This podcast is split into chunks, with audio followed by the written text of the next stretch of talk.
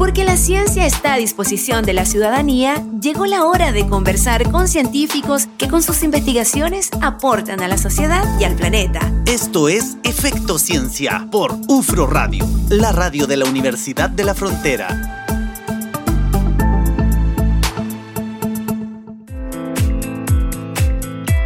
20 con 38 seguimos haciendo Efecto Ciencia acá en UFRO Radio y vamos a conversar hoy día sobre, bueno, ya hablamos del Día Mundial del Medio Ambiente y el pasado jueves 1 de junio se conmemoró el Día Mundial de la Leche, una fecha proclamada por la Organización de las Naciones Unidas para la Agricultura y la Alimentación y acá en nuestro país también el Día Nacional del Productor Lechero. ¿Cuál es el objetivo y qué busca promover este día? Lo que vamos a conversar hoy día con el doctor Nicolás Pizarro Aranguis, investigador de INIA Remegue, especialista en producción animal e inocuidad alimentaria, quien ya está en el teléfono. ¿Cómo estás, Nicolás?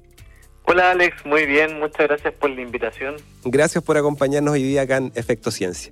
Nicolás, eh, bueno, yo hacía algunas preguntas en la, introducción a propósito de este Día Mundial de la Leche. ¿Cuál es el objetivo en general de la FAO y qué busca para, para conmemorar este día y qué busca promover justamente este día en nuestro país y en el mundo?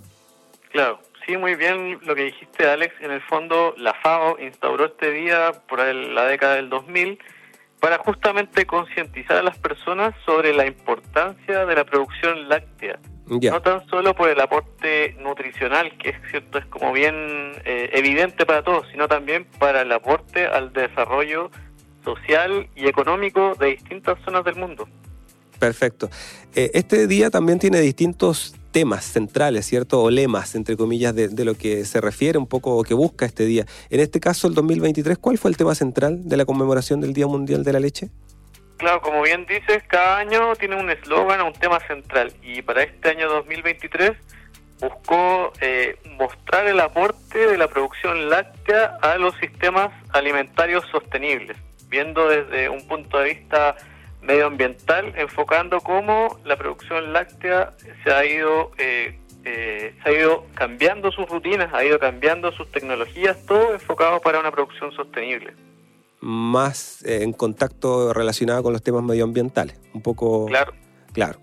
Eh, Nicolás, y, con respecto a esta, a esta producción, eh, muy en simple, ¿cómo si nos puedes contar un poquito en qué consiste acá en nuestro país lo que es la producción de leche? Bueno, y a pesar de lo que pueden ser la mayoría de las personas, la producción láctea está llevada principalmente por pequeños y medianos productores. Ya. Generalmente son, son familiares y ellos han llevado el sistema lácteo por generaciones en generaciones.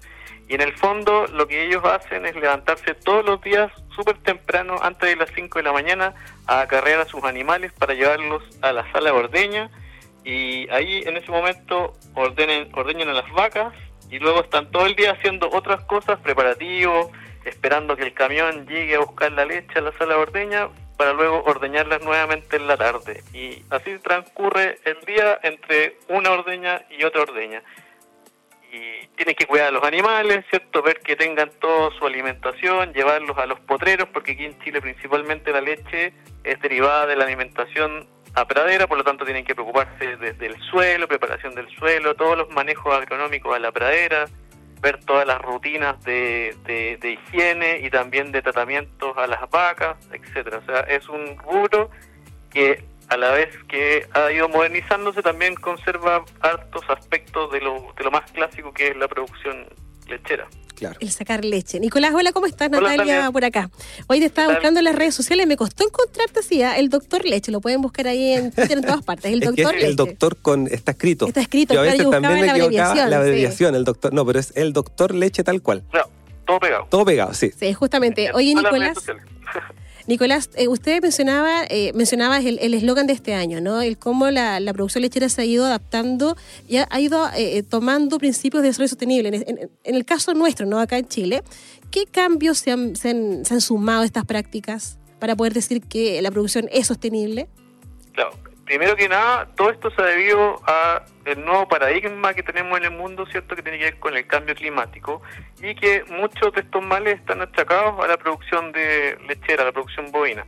Pero para poder tener argumentos y para poder decir que esto no es tan así o poder mitigar estas cosas, lo primero que se ha hecho acá es tratar de medir toda la huella eh, del impacto ambiental, llámese huella de carbono, huella de hidrógeno, huella de agua, y esto es justamente, en este momento estamos en esta transición donde estamos implementando metodologías, en línea sobre todo estamos trabajando en esa línea para poder establecer estas mediciones y una vez que se tenga todo esto medido, porque lo estamos haciendo, ya hay resultados preliminares en todo caso, por eso que podemos decir que, que la producción va hacia ese lado, hacia la sostenibilidad, eh, tratar de eh, hacer medidas que mitiguen esto. También hay una serie de, de, implementaciones a nivel agronómico que tienen que ver con todo este enfoque de agricultura regenerativa, el manejo de los suelos, tratar de, eh, de que el carbono que está ahí no se tratar de, secuestrarlo a través de las distintas prácticas.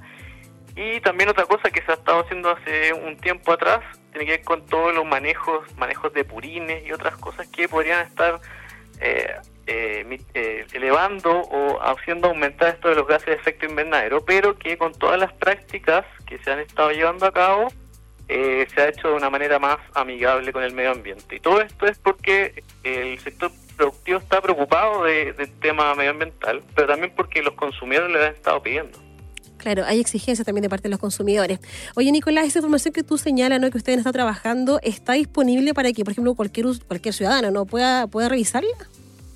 Sí, algunas cosas sí, porque como te decía, estamos recién trabajando en estas temáticas que tienen que ver con las huellas, pero ya hay, hay resultados que pueden encontrarlos en las bibliotecas de INEA.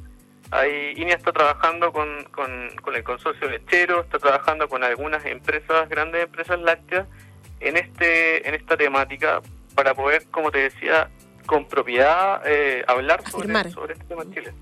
Bien, estamos conversando con el doctor Nicolás Pizarro del INEA Remegue, eh, hoy día hablando de la leche. Eh, a propósito del Día Mundial de la Leche, pero también con el Día Mundial del Medio Ambiente, porque estaba Nicolás mencionando varios aspectos relevantes con respecto a la producción lechera y cómo también han ido avanzando en este tema, en la temática medioambiental, preocupados en el sector. En sintonía, ¿cierto? Sí. sí. 20 con 44. Nos vamos con. ¿Te gusta The Cure? Parece que sí. Vamos con The Cure. 20 con 48 estamos haciendo Efecto Ciencia acá en UFRO Radio hablando sobre el Día Mundial de la Leche, la importancia de este alimento y también cómo se ha ido trabajando en cuanto a la producción lechera en nuestro país. Nicolás, em, a propósito de esta producción que tú nos comentabas un poco que se, cómo se desarrolla el tema de la leche en nuestro país, la tecnología, ¿cómo ha ido eh, impactando un poco en, la producción? ¿Qué innovaciones se están realizando, por ejemplo, en la industria lechera hoy día en nuestro país? Bueno, Alex, eh, en términos de tecnología, por ejemplo, hace casi dos años o tres años, en INEA tenemos una lechería robotizada. Que en el fondo es un sistema de ordeño voluntario, porque los animales, eh, generalmente las lecherías común y corriente convencional, tienen que ser acarreadas para llegar a la sala de ordeño, tienen que trabajar varios ordeñadores poniendo las unidades en cada una de las vacas, es un sistema bien laborioso y que depende de harta mano de obra.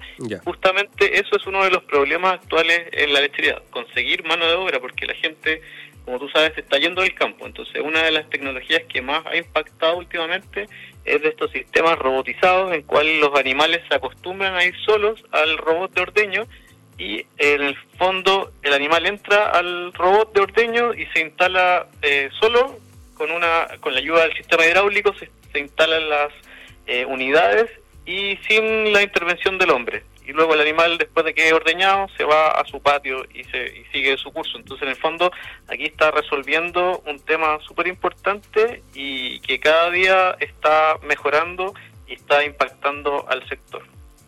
Perfecto. Nicolás, ¿cómo ves eh, de tu experiencia ¿no? en línea remedio, cómo ves la producción de leche a futuro? Te lo pregunto porque está revisando datos de ODEPA y los países en los cuales, por ejemplo, exporta leche de nuestro país y eh, ha sido bastante, ha tenido variaciones, ¿ah? 2019 a 2020 ha, bajado un poco. ¿Cómo ves tú esa, eso a futuro?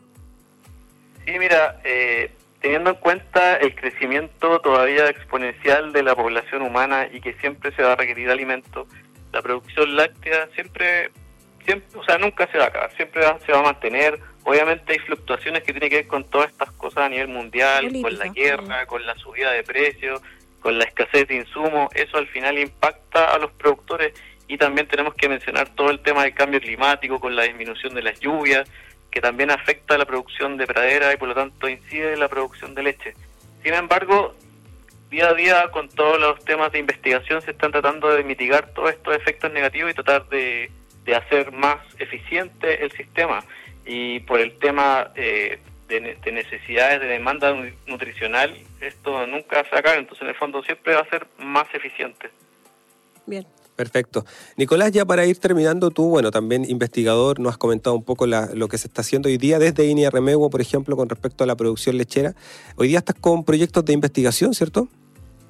Sí, mira, justamente hace unas semanas atrás publicamos un proyecto FIA que tiene que ver con eh, darle una solución a uno de los temas súper eh, candentes de la producción lechera, que son las mastitis.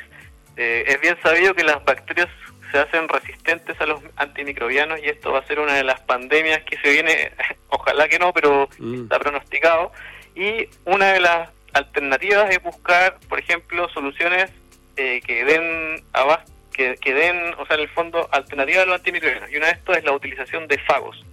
Eh, y con una startup estamos trabajando para poder desarrollar fagos que sean específicos para estas bacterias que están ahí en las mastitis de las vacas. Así que estamos súper súper interesados y súper con muy mucho ánimo poder establecer esta, esta colaboración privada pública. Así que estamos con muchas ganas. Y también tengo otro proyecto que vamos a empezar ahora a trabajar, o sea, más que un proyecto, una línea de investigación con un investigador acá, que tiene que ver con la leche A2. No sé si han escuchado hablar de la leche A2. Leche A2, ¿no? Sí. Cuéntanos Hay un rapidito. tipo de leche que tiene que ver con el tipo de proteínas que tiene la leche de la vaca. Supone que las vacas a nivel, desde que son animales que han sido domesticados, producen dos tipos de proteínas. Una que en ciertos consumidores produciría ciertos malestares que tienen que ver con inflamación y malestar gástrico, etcétera.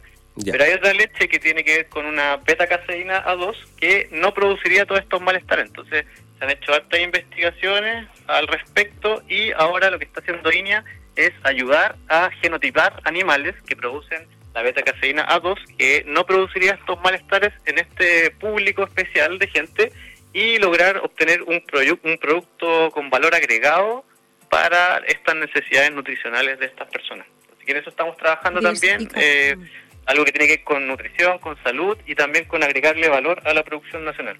Perfecto, o sea, hay hartos desafíos desde la investigación también, así que te vamos a invitar probablemente al doctor Leche para que nos cuente sobre sus resultados en un tiempo más, ¿te parece?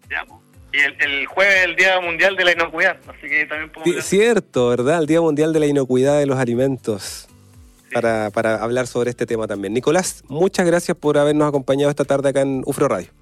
Gracias, Alex. Gracias, Natalia. Que, estés bien. Saludos. 20 con 54, Alex Seguel. Tenemos que despedirnos ya. ¿Nos despedimos ahora? Sí, tenemos que despedirnos. Eh, invitarles para que nos acompañen el día sábado, tenemos repetición a las 3 de la tarde y también en todas las plataformas de audio quedan disponibles todas las conversaciones que tenemos acá en el programa. Sí, así que si se perdió esta conversación con el doctor Nicolás Pizarro, bueno, igual que a on demand en ufromedios.cl, sí. pero si quiere escuchar la entrevista completa, también puede buscarnos luego en Spotify. O con el doctor eh, Boris Paves, que también conversamos en la primera parte del programa. Así es. Alex Que tengan una excelente tarde. Nos vemos el próximo lunes en otro capítulo de Efecto Ciencia acá en UFRO Radio. Que estén muy bien.